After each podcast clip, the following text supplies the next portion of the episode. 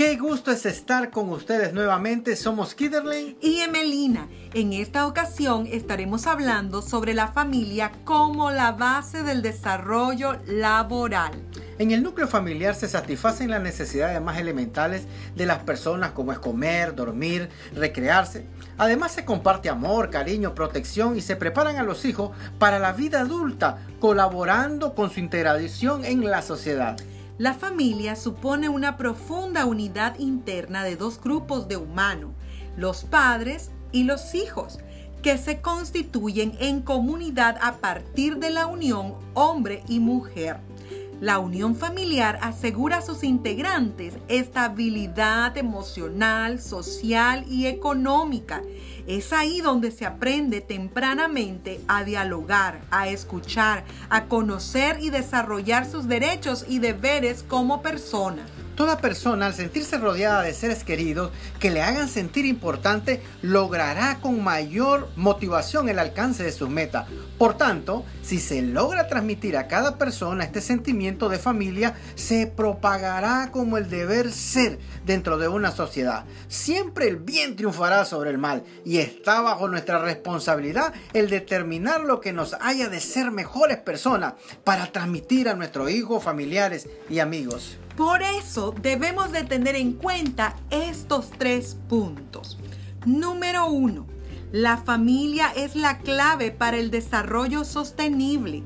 Muchas empresas ven a sus trabajadores como un recurso, dejando a un lado al ser humano, a la madre y padre con hijos, al padre y a la madre soltera o a la viuda o viudo. El mundo empresarial ha venido cambiando y ya no basta con tener un programa de responsabilidad social empresarial, sino que es importante no solo dirigirnos a lo externo, sino también a lo interno, con los colaboradores. Un nuevo concepto de responsabilidad llamada empresa familiarmente responsable.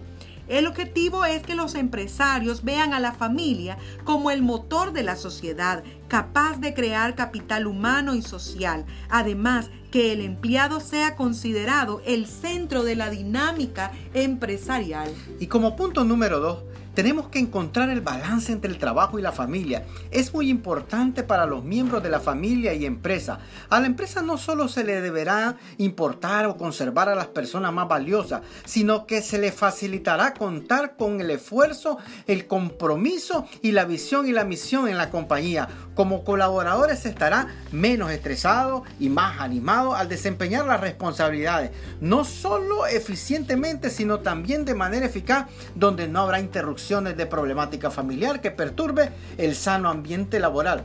La familia sentirá orgullo de la empresa y función que desarrolla su familia. Animará a este a su desempeño exitoso. Los colaboradores estarán más felices y motivados. Número 3. Invirtamos en nuestras familias. Es muy importante hacer partícipe a cada miembro de nuestro núcleo familiar de los ingresos, egresos, ahorro y la importancia de la buena administración para el cumplimiento de metas. Esto nos ayudará a crear conciencia en todo recurso que llegue a nuestras manos como producto de nuestro esfuerzo. Mantengamos despiertos los sueños en nuestros hijos que ellos sientan la libertad de elegir de acuerdo a sus habilidades las herramientas que desean utilizar para alcanzar su sostenibilidad económica.